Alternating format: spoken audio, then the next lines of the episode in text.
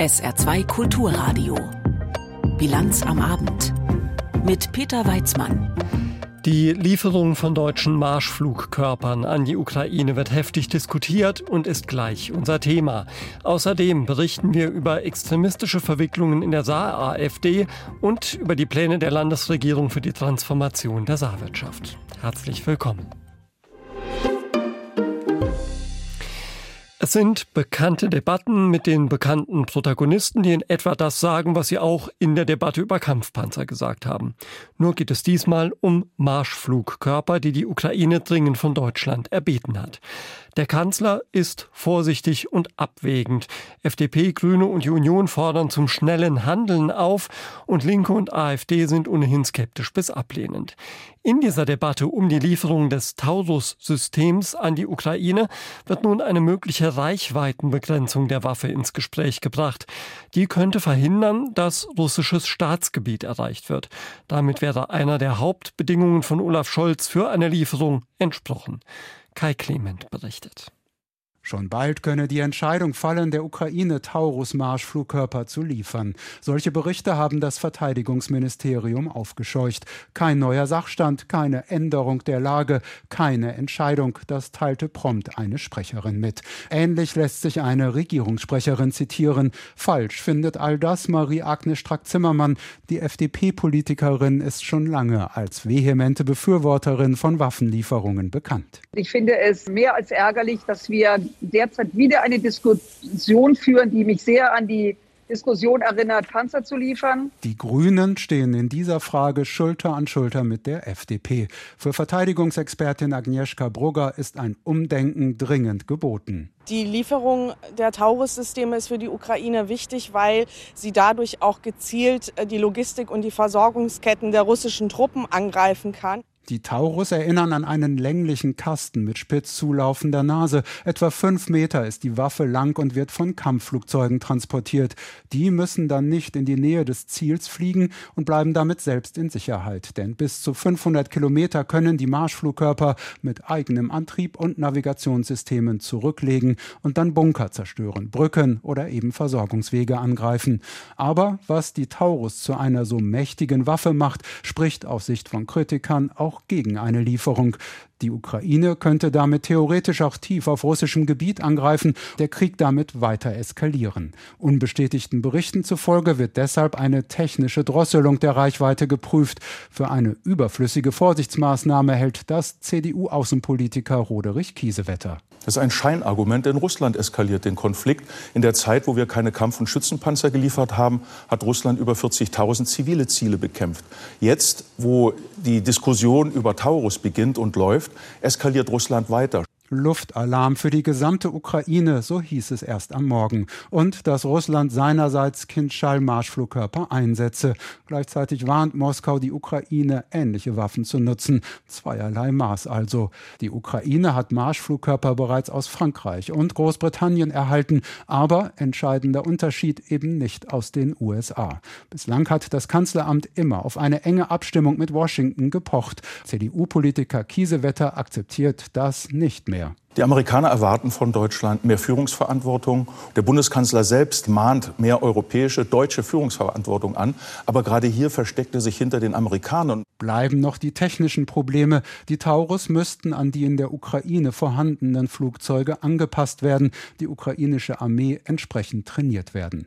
Umso mehr Zeit für eine Entscheidung finden die Befürworter, unter ihnen in den SPD-Reihen Haushaltspolitiker Andreas Schwarz. Die Diskussion ist ja hier im vollen Gange und ich ich gehe davon aus, dass zeitnah jetzt auch hier entschieden wird. Damit richtet sich der Blick einmal mehr aufs Kanzleramt und Olaf Scholz. Denn eine Entscheidung dieser Tragweite wird nicht im Verteidigungsministerium getroffen. Kai Clement aus Berlin. In der Ukraine werden offenbar sämtliche Chefs der regionalen Rekrutierungsbüros entlassen. Als Grund verwies Präsident Zelensky in einer Mitteilung auf den Verdacht der Korruption. Und die Offensive der ukrainischen Armee die kommt weiterhin kaum voran. Russland versucht zudem seinerseits an anderen Frontabschnitten Gegenschläge zu starten, so etwa im Gebiet Kharkiv im Osten des Landes. Die russische Armee attackiert dort mit Artillerie und Luftangriffen. Dabei kommen auch immer wieder Zivilisten ums Leben oder werden verletzt. Die Behörden haben nun entschieden, mehr als 50 Gemeinden zu evakuieren. Nach Schätzungen der regionalen Militärverwaltung betrifft das rund 12.000 Menschen, darunter fast 600 Kinder. Andrea Bier berichtet. Kupiansk liegt rund 120 Kilometer südöstlich von Kharkiv im Osten der Ukraine. Zurzeit liegt der kleine Ort rund neun Kilometer entfernt von der Front. Nach ukrainischen Militärangaben greifen in Richtung Kupiansk acht russische Angriffsgruppen an und es toben intensive Kämpfe. Durch russische Artillerie und Luftangriffe kommen auch Zivilisten ums Leben und werden verletzt. Lyubov Anatolievna bringen dennoch keine zehn Pferde weg aus Kupiansk.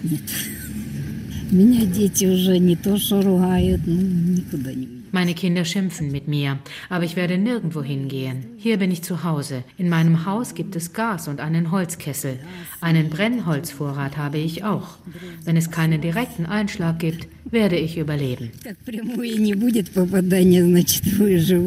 Die ältere Dame mit dem beigen Sonnenhut steht zwischen zerschossenen Gebäuden in Kupiansk, wo Einkaufen, Gartenarbeit oder ein harmloser Spaziergang zum Nachbarn lebensgefährlich sind.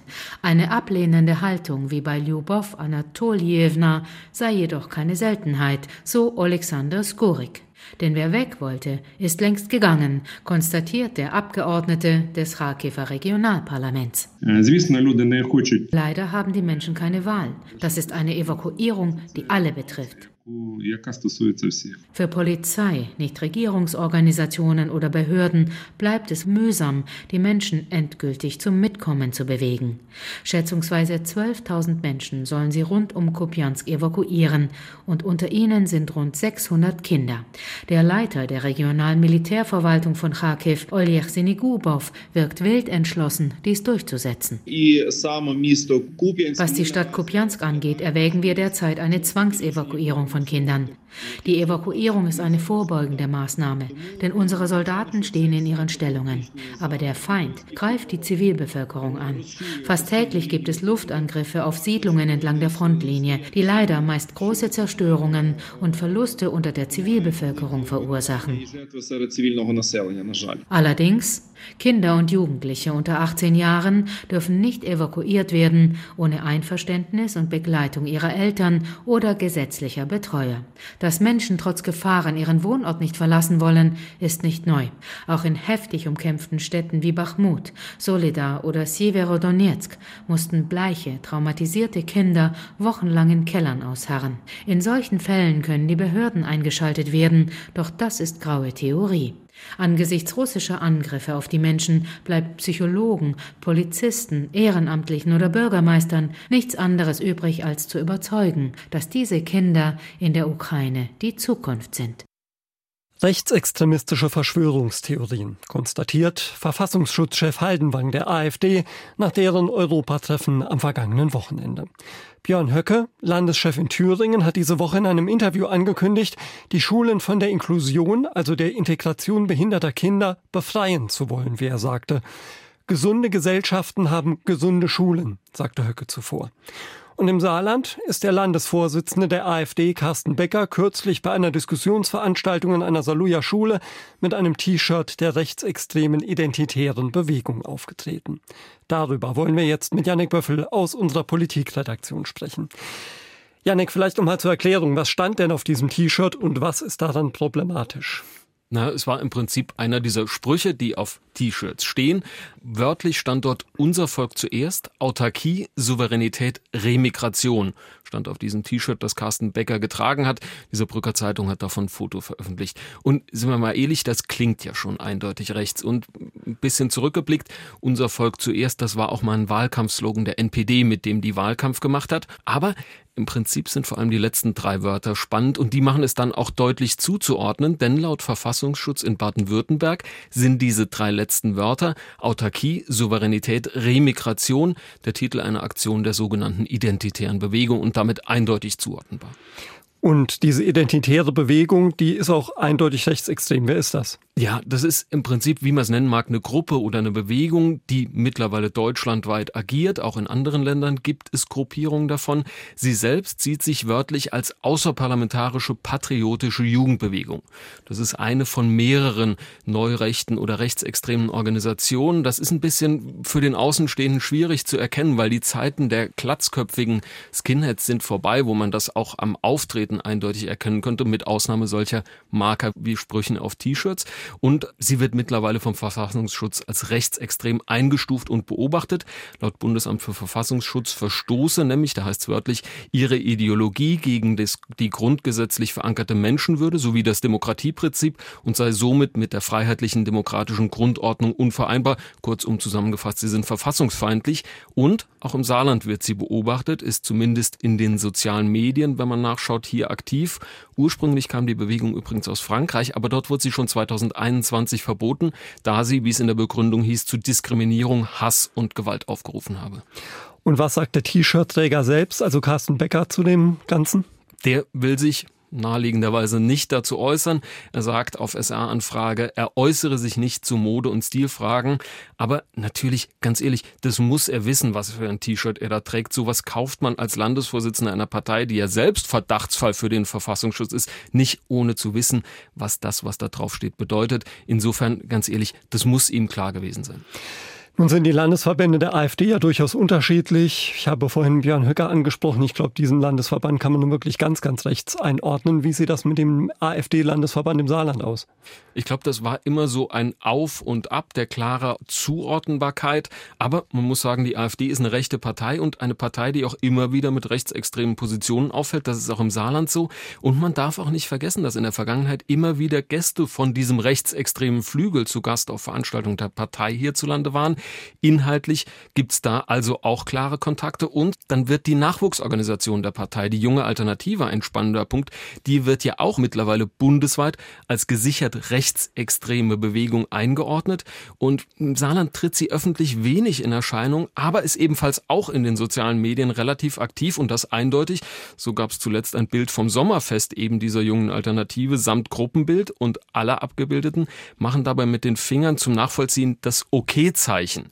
Das steht aber, man kennt es ja so ein bisschen von Tauchern, es ist alles in Ordnung, aber das steht in rechten Kreisen eben nicht als Okay-Zeichen, sondern für White Power, also die weiße Vorherrschaft, mal tatsächlich, mal ironisch verwendet.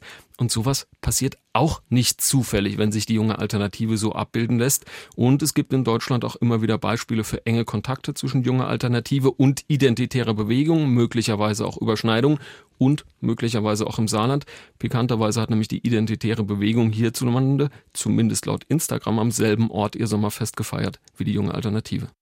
Informationen von Janek Böffel aus unserer Landespolitikredaktion. Wir haben am Nachmittag über die Saar AfD und den Extremismus gesprochen. Auf Bundesebene spürt man es beispielsweise bei den Milliarden, die derzeit für den Umbau der Energiewirtschaft oder den Aufbau von Chipfabriken locker gemacht werden. Die deutsche Wirtschaft steht vor massiven Umbrüchen und so auch die saarländische. Gerade das Industrieland Saarland muss schauen, dass es den Anschluss nicht verpasst. Wirtschaftsminister Barke von der SPD hat heute denn auch nochmals deutlich gemacht, vor welch massiven Umbrüchen das Saarland in den kommenden Jahren stehen wird, wenn es sich im Standortwettbewerb behaupten will. Florian Mayer berichtet vom Sommergespräch mit dem Minister. Das größte Thema für uns im Haus ist die Transformation der Saarwirtschaft. Die vollzieht sich hier und jetzt und nicht erst in der Zukunft. Und wir müssen jetzt die richtigen Antworten geben. Und diese richtigen Antworten umfassen, wie es Wirtschaftsminister Jürgen Barke selbst formuliert hat, ein bunter Strauß von Aufgaben. Da ist zum einen die Halbleiterfabrik des US-Herstellers Wolfspeed in Ensdorf. Wer am ehemaligen Kraftwerksgelände vorbeifährt, sieht, die umliegende Fläche wird täglich mehr und mehr umgebaut. Die Arbeiten gehen voran, sagte Barke. Parallel laufe aber schon der nächste Schritt, denn müssen jetzt gezielt das Momentum nutzen und die Nachfrage auch von Zukunftsunternehmen am Standort nutzen, um dort Angebote zu machen. In den USA habe er mit Zulieferunternehmen von Wolfspeed bereits erste gute Gespräche über mögliche Ansiedlungen geführt. Wo wir im Moment in intensiven Gesprächen zur Standortauswahl sind. Was zum nächsten Teil des bunten Aufgabenstraußes führt. Die freien grünen Flächen im Saarland sind mittlerweile belegt. Die Reaktivierung von Brachflächen im englischsprachigen Fachjargon Brownfields genannt sei da offenbar die große Chance für die Zukunft, erklärte Barke. Das Problem nur, weder Land noch Kommunen wissen bisher im Detail, wo solche Flächen genau liegen. Ein Kataster soll helfen. Wo wir sag mal, erstmal schauen in allen Kommunen, welche Flächen potenziell zur Verfügung stehen und dann werden wir im Detail einsteigen müssen in die Eigentumsverhältnisse, in die Verhandlungen mit Eigentümern, in die Verhandlungen mit Kommunen. Das Grün zum bunten Strauß, quasi das schmückende und stützende Beiwerk, soll der passende Energiemix aus erneuerbaren Quellen liefern zusammengefasst im Transformationsmantra der saarländischen Landesregierung. Grüne Produkte kommen aus grünen Gebäuden, von grünen Flächen mit grüner Energie. Wer das den großen Playern in der Wirtschaft nicht anbieten kann, werde als Wirtschaftsstandort abgehängt. Das Fundament dieser Pläne nach wie vor die Versorgung, insbesondere die der saarländischen Stahlindustrie, mit grünem Wasserstoff in naher Zukunft.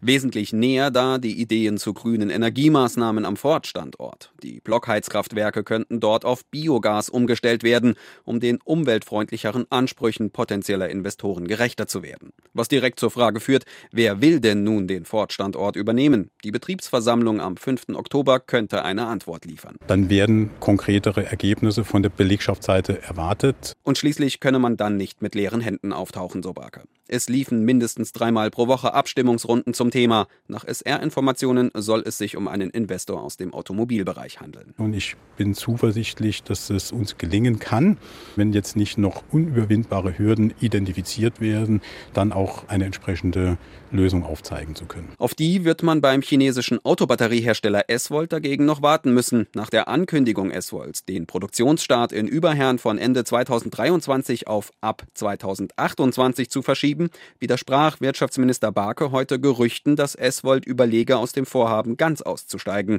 Es habe schlicht eine intensive Beratungs- und Planungsphase gebraucht. Da ging jetzt mal Gründlichkeit vor Schnelligkeit. Die abschließenden Entscheidungen rund um den Bau sollen demnach im Januar 2024 fallen. Eines wurde im Sommergespräch erneut überdeutlich. Der bunte Strauß an Aufgaben muss am Ende mit Blick auf die Zukunft des Saarlandes passgenau gebunden sein, sonst wird daraus ganz schnell ein Trauerkranz. Ein Beitrag von Florian Mayer. Gehört hier in der Bilanz am Abend auf SA2 Kulturradio. Streit um die Finanzierung des Deutschlandtickets beschäftigt uns gleich unter anderem noch. Jetzt haben wir erstmal die Meldungen für Sie mit Andreas Kindl. Die Bundesregierung spart nach einem Medienbericht im kommenden Jahr deutlich an der Unterstützung von Migranten. Das berichtet das Magazin Der Spiegel und beruft sich auf den Etatentwurf des Bundesinnenministeriums. Das Beratungsbudget für erwachsene Zuwanderer soll demnach um fast ein Drittel verringert werden, auf dann 57 Millionen Euro. Mit dem Geld unterstützen Wohlfahrtsverbände neu Zugewanderte bei der sprachlichen, beruflichen und sozialen Integration.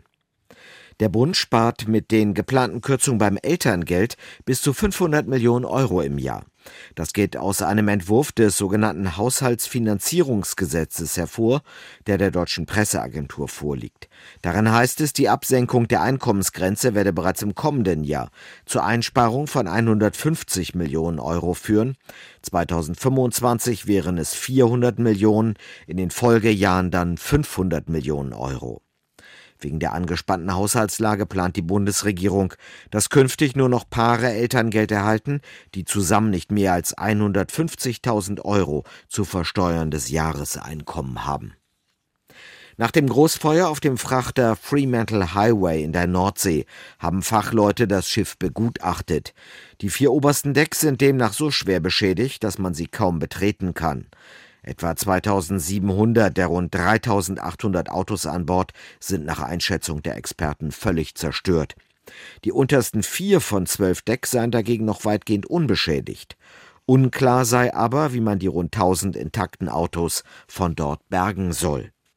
Bei einem Unfall auf dem Gelände des Musikfestivals Rocco del Schlacco in Püttlingen sind zwei Menschen verletzt worden.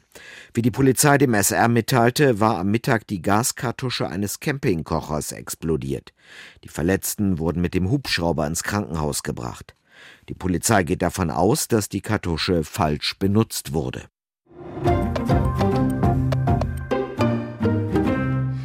Für 49 Euro ein Monat öffentlicher Nahverkehr in ganz Deutschland. Ein Erfolg ist der Nachfolger des 9-Euro-Tickets. Mitte Juni hatten nach Angaben des Verbands Deutscher Verkehrsunternehmen 11 Millionen Menschen ein Abo abgeschlossen. Aber das Deutschland-Ticket kostet natürlich viel Geld, denn was die Kunden nicht für den ÖPNV zahlen müssen, das zahlen Bund und Länder. In diesem Jahr schiedlich friedlich jeweils zur Hälfte. Aber schon für das kommende Jahr droht wieder Streit über die dann anstehenden Mehrkosten. Michael Weidemann über den neuen Zwist zwischen Bund und Ländern. Wie viele Menschen das Deutschland-Ticket dauerhaft nutzen und damit kalkulierbare Einnahmen generieren werden, wird sich wohl erst in ein paar Monaten herausstellen, frühestens. Und die genauen Zusatzkosten etwa für die Digitalisierung des Ticketsystems werden auch erst im kommenden Jahr genau zu beziffern sein. In einem Brief an Bundesverkehrsminister Volker Wissing beklagt Nordrhein-Westfalens Verkehrsminister Oliver Krischer nun, dass der Bund dafür noch keine Finanzierungszusage gemacht habe. Die brauchen wir, die brauchen die Verkehrsunternehmen, weil niemand im Moment noch die Kosten genau einschätzen können. Die Unternehmen müssen aber ihre Tarife kalkulieren, müssen ja Lohne und Gehälter bezahlen, müssen die Busse, Züge und so weiter finanzieren. Und da ist der Bund jetzt einfach in der Verpflichtung, die Zusage, die noch nicht gegeben ist, jetzt endlich äh, zu leisten. Denn die Fehlbeträge, die bei den Verkehrsunternehmen anfallen, reichen die an die Städte, Kreise und Kommunen weiter, die das regionale Bus- und Bahnangebot in Auftrag gegeben haben erklärt der Vizepräsident des Deutschen Landkreistages Joachim Walter. Und zwar jetzt. In den Kassen der Kommunen aber fehle das Geld, solche Extrakosten vorzustrecken. Wir haben schon erhebliche Preissteigerungen. Denken Sie an Spritpreise und vieles andere mehr. Personalkosten vor allem sind auch deutlich gestiegen.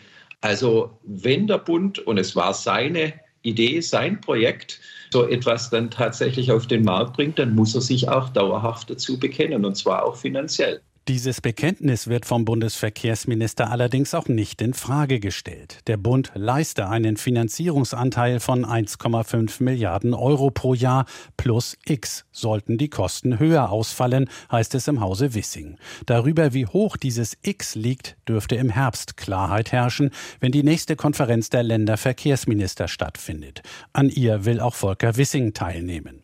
Und der FDP-Politiker hat bis dahin vermutlich Klarheit über seinen Etat im Bundeshaushalt und die Sicherheit, dass er Geldspritzen an die Länder dann auch finanzieren kann. Diese Zusagen aber müssten spätestens Ende Oktober erfolgen, mahnt Oliver Krischer, der auch Vorsitzender der Verkehrsministerkonferenz ist. Damit die Unternehmen, die Verkehrsunternehmen ihre Investitionsentscheidungen treffen können, brauchen sie eine Absicherung, dass sie am Ende nicht auf den Kosten sitzen bleiben. Das muss der Bund einfach leisten. Ich gehe nicht davon aus, dass da am Ende eine konkrete Summe hintersteht, sondern es geht einfach darum zu sagen, ja, wir lassen euch im Zweifelsfall nicht im Regen stehen. Anderenfalls wäre das Projekt Deutschland-Ticket in Gefahr, schiebt Krischer nach. Bei der SPD stößt seine Offensive auf Kritik. Ein Kräftemessen von Bund und Ländern hilft gerade niemandem weiter, moniert der SPD-Fraktionsvize im Bundestag Detlef Müller. Es gebe keinen Zeitdruck. Und der parlamentarische Staatssekretär in Wissings Verkehrsministerium Michael Theurer verweist auf den Verkaufserfolg der bundesweit gültigen Monatskarte. Das hat zu 25 Prozent mehr Fahrgästen im Nahverkehr geführt. Es hat zu 11 Millionen verkauften Tickets geführt. Und was ich ganz besonders bemerkenswert finde, dass eben 8 Prozent derjenigen, die sich das Deutschland-Ticket jetzt geholt haben, vorher praktisch nie den öffentlichen Verkehr, also die Schiene, die Bahn benutzt haben. Also das Deutschland-Ticket ist wirklich eine gute Einrichtung. Womit auch klar sei, dass es das Deutschland-Ticket auch in den kommenden Jahren weiter geben werde.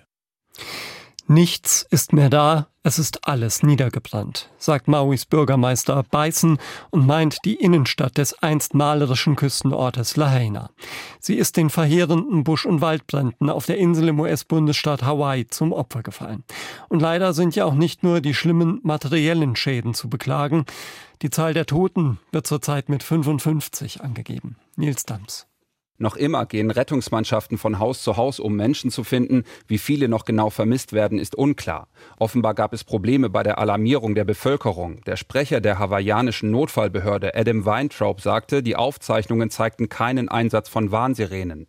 Nach wie vor ist das Handynetz zusammengebrochen. Tausende haben immer noch keinen Strom.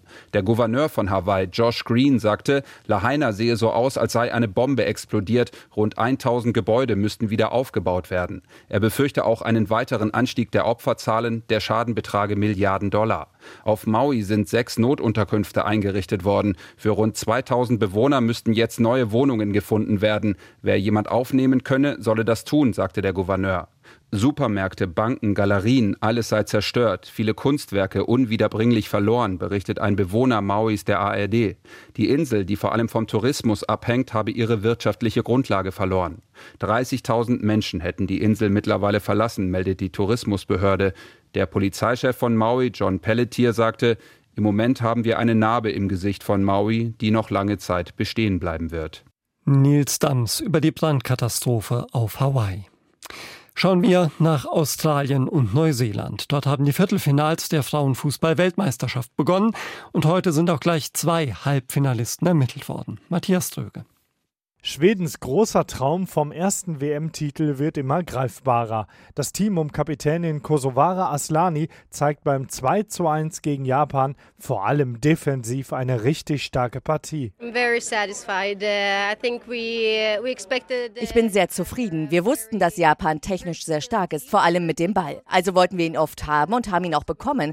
Gerade in der ersten Halbzeit hat das sehr gut funktioniert. Am Ende wurde es ja noch mal spannend, aber zum Glück haben wir gewonnen. Uh, Spannend wird es, als Japan kurz vor Ende der 90 Minuten zum Anschlusstreffer kommt. Davor scheitert das bisher bei dieser WM so treffsichere Japan zweimal an der Latte, einmal davon sogar per Strafstoß. Japan ist raus und Schweden trifft im Halbfinale am Dienstag auf Spanien. Die Elf von Trainer Hoche Wilder setzte sich gegen die Niederlande mit 2 zu 1 nach Verlängerung durch. Die erste Hälfte war richtig stark. Das war unsere beste Leistung überhaupt. Nur das Tor haben wir nicht gemacht. In der zweiten Halbzeit haben wir dann die Kontrolle verloren, weil wir auch die Zweikämpfe verloren haben. In der Verlängerung haben wir dann die richtigen Wechsel vorgenommen. Jede hat hier ihren Anteil am Erfolg und das in einem wirklich sehr schwierigen Spiel. Spanien und Schweden sind weiter nach erarbeiteten 2 zu 1 Erfolgen am ersten Viertelfinaltag. Ja, und morgen Vormittag spielen dann Australien gegen Frankreich und England gegen Kolumbien, die beiden anderen Viertelfinals. Jetzt schauen wir noch gemeinsam in den Nachthimmel. Ja, mir ist schon klar, dass die Sonne noch scheint, aber das ändert sich ja in den kommenden Stunden. Und dann bietet sich in diesen Tagen am nächtlichen Himmel ein besonderes Naturschauspiel durch die Perseiden. Da verglühen viele kleine Teile eines Kometen. Und im Saarland gibt es einige Veranstaltungen für Himmelsgucker. Die Siersburg ist ein guter Ort, um Sternschnuppen zu beobachten. Da ist es logisch, dass der Astronomieverein Cassiopeia Salui in der Nacht von Samstag auf Sonntag ab 19.30 Uhr zum Himmelgucken einlädt. Mit den Teleskopen der Vereinsmitglieder lassen sich Sonnen und Planeten beobachten. Highlight wird der Sternschnuppenregen der Perseiden sein. Sie stammen aus der Staubspur vom Kometen 109P Swift-Tuttle, so das Vereinsmitglied Matthias Schmidt. Die Erde fliegt dann einmal im Jahr durch diese Trümmerhaufen durch und, und einige werden von der Erdanziehungskraft angezogen und die verglühen dann in der Erdatmosphäre. Doch nicht nur auf der Siersburg kann man Sternschnuppen betrachten. Der Baumwipfelpfad in Orscholz hat von Freitag auf Samstag auch abends geöffnet. Wegen höherer Personalkosten wird ein Zuschlag von 2 Euro berechnet. So kostet dann ein Erwachsenenticket 14,50 Euro. Für den Baumwipfelpfad-Mitarbeiter Steffen Lackers ist es wichtig, dass man das Ticket im Vorfeld reserviert. Man äh, muss sich vorher anmelden. Ja, der Grund ist, dass wir ein schönes Erlebnis für alle haben wollen, dass es ruhig ist und man in Ruhe die Sternschnuppen beobachten kann. Eine kostenlose Veranstaltung Veranstaltung gibt es bei der Volkssternwarte in Zweibrücken und auf der Sternwarte Peterberg. Vereinsmitglieder erklären dort, wie dieses kosmische Naturwunder entsteht. Der Astronomieverein Cassiopeia zeigt auch auf der Siersburg, wie man ohne teures Gerät die richtige Himmelsblickrichtung findet. Für Rolf Theissen ist da ein Smartphone ein gutes Mittel. Am einfachsten ist man macht sich so eine App aufs Handy drauf, gibt dann Perseiden ein, dann kann man das äh, live so praktisch an den Horizont halten. Ne? Kann man dann genau sehen, was jetzt dort am Himmel in dieser Richtung sichtbar ist. Alle Veranstaltungen finden aber nur statt, wenn das Wetter mitspielt und der Nachthimmel größtenteils klar ist.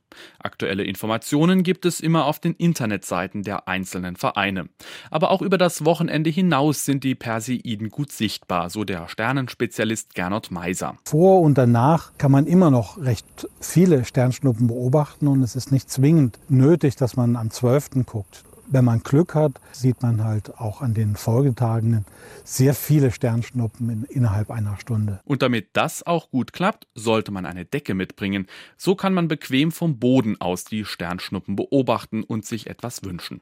Informationen von Herbert Mangold, gelesen von Oliver Buchholz. Ja, dann schauen wir mal, wie das Wetter wird. Am Abend noch sonnig, in der Nacht wird es dann aber leider wolkiger und nach Mitternacht kann es den ein oder anderen Schauer geben. Oft bleibt es aber auch trocken bei Tiefstwerten zwischen 19 und 16 Grad. Der morgige Samstag beginnt mit vielen Wolken und einzelnen Schauern, dann folgt eine freundliche Phase, die auch trocken ist und am Nachmittag gibt's wieder dickere Quellwolken und örtlich teilweise kräftige Schauer und auch Gewitter. Am Abend wird's wieder sonnig sonniger, das Ganze bei 24 bis 28 Grad. Am Sonntag dann ein meist trockener Wechsel aus Sonnenschein und Wolken, ebenfalls um 20 bis 28 Grad. Das war sie, die Bilanz am Abend mit Peter Weizmann. Schönen Abend noch. Tschüss.